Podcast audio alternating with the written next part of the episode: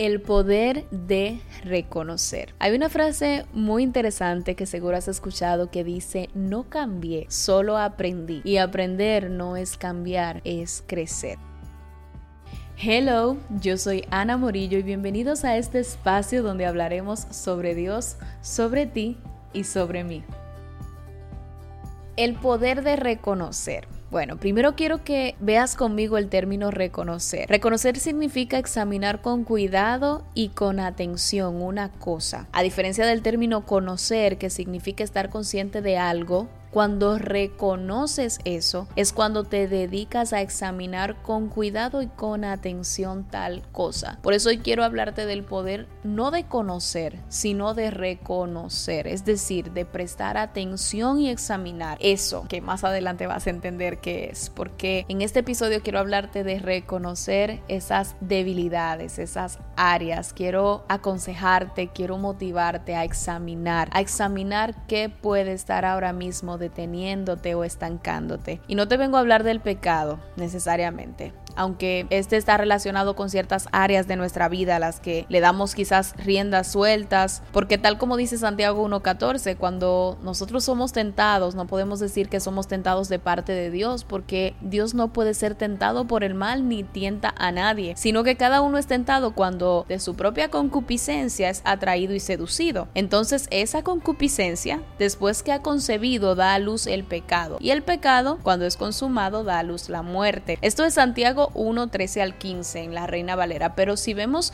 Santiago 1, 14 y 15 en la RBC, dice, cada uno es tentado cuando se deja llevar y seducir por sus propios malos deseos. El fruto de estos malos deseos, una vez concebidos, es el pecado, y el fruto del pecado, una vez cometido, es la muerte. Es decir, este texto deja súper claro que el pecado en el que nosotros caemos tiene que ver con los malos deseos a los que les damos riendas sueltas. Pero en este episodio quiero hablarte de cosas más direccionadas a tu conducta, a tu persona, a esos manejos que tienes quizás. Quiero hablarte de pequeñas zorras que pueden estar dañando toda tu vida. Quiero aconsejarte que te dediques a reconocer, es decir, a examinar detenidamente esas aparentes pequeñeces que sabes que están dentro de ti, que puedes identificar que están mal, que no son parte de lo que tú quieres mostrar, de lo que quieres pues transmitir. Sin embargo, no te has dedicado a trabajar o a superar, porque esas pequeñas cosas a veces pueden ser como la estaca del elefante. ¿Has escuchado escuchado esa historia? Esa historia habla de un elefante del circo que se mantiene quieto en un lugar porque tiene una pata amarrada a una pequeña estaca. Y nos preguntamos cuando lo vemos cómo es posible que un animal que pesa toneladas esté amarrado mediante una cuerda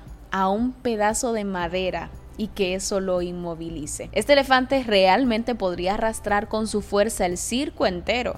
Sin embargo, está inmóvil y cautivo. Y si nos preguntamos cuál es la razón, pues el elefante cuando estaba pequeño fue amarrado con un grillete y cuando intentó soltarse el grillete pues le lastimó la pierna y esa lastimada de su pierna hizo que entendiera que era inútil intentar escapar de eso a lo que estaba pues atado. Entonces ahora en su adultez vive con una cuerda que podría romper con un mínimo esfuerzo, pero no lo intenta porque simplemente pues se adaptó a eso que en un tiempo cuando estaba quizás eh, más indefenso se le colocó. Y esto es similar a lo que sucede con nosotros. Es similar a lo que sucede con nuestras conductas, con nuestros hábitos, con cosas que hacemos, que quizás desde pequeños las venimos arrastrando porque fueron forjadas en la forma que fuimos formados y por el hecho de que es bien incómodo trabajarlas ahora en nuestra juventud o en nuestra adultez, preferimos que sean como la estaca que detiene las grandes cosas que podemos llegar a hacer. Porque sí, te puedo asegurar que a veces nos encontramos estancados en estaciones de nuestra vida, no necesariamente porque debamos estar ahí, sino porque hay formas, hay conductas, hay imprudencias, actitudes mínimas que están frenando grandes cosas que pueden pasar con nuestras vidas. Y te voy a ser súper clara. Yo sé que quizás tú que de repente pues te rodeas de personas, has visto en algún momento a una persona con muchísima capacidad, pero con una actitud que tú dices, wow, si no tuviera esa actitud, fuera otra cosa. O de repente alguna conducta mínima, pero que aún siendo mínima opaca todo lo bello en esa persona. Y te lo digo yo, te lo digo yo que puedo traerte mi ejemplo ahora mismo. Yo sé y lo digo pues con mucha humildad obviamente, sé que soy una persona muy capaz, pero hace unos años sé que mi área de la cara, y te lo he comentado en otros, en otros episodios esto, mi área de que era demasiado, ¿cómo se dice?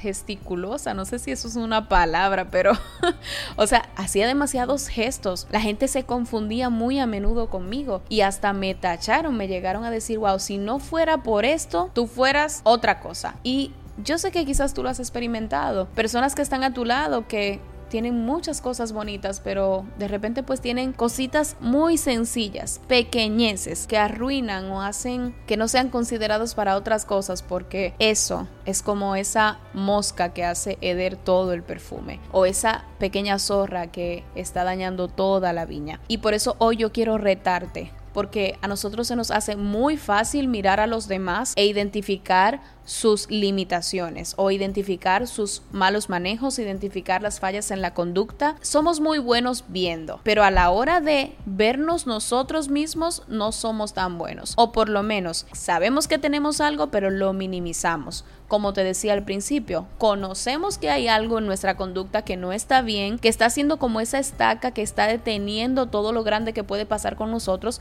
pero nos hacemos de la vista gorda. Cuando se refiere a los demás, somos buenos para señalar y hacerle un plan de acción para mejora, pero somos malos haciendo un plan de acción de mejora para nosotros mismos. Estamos llenos de potencial, de capacidad para relacionarnos, de capacidad hasta quizás para dirigir a otros, para ser de inspiración, pero a veces todo esto se ve afectado por malos manejos, por falta de educación, por falta de prudencia, por falta de intención en tu evaluarte y poner un plan de acción para mejorar esas pequeñas cosas que pueden estar afectando todo lo grande que puede pasar contigo. Y de verdad, yo no pretendo con esto ser muy extensa ni señalarte quizás todo, porque cada persona tiene sus situaciones en particular, pero sí quiero que te analices. Quiero que veas, que incluso veas lo que te molesta de los demás, porque como bien dicen, puede ser un reflejo de las cosas que tú mismo tienes que mejorar. Quiero que veas tus formas, quiero que veas la forma en la que te diriges, en la que te relacionas. Quiero que hasta pienses las críticas que en algún momento te han hecho y que de esas críticas veas si hay algo en común en varias personas que te criticaron lo mismo, porque puede que sea algo que tú sabes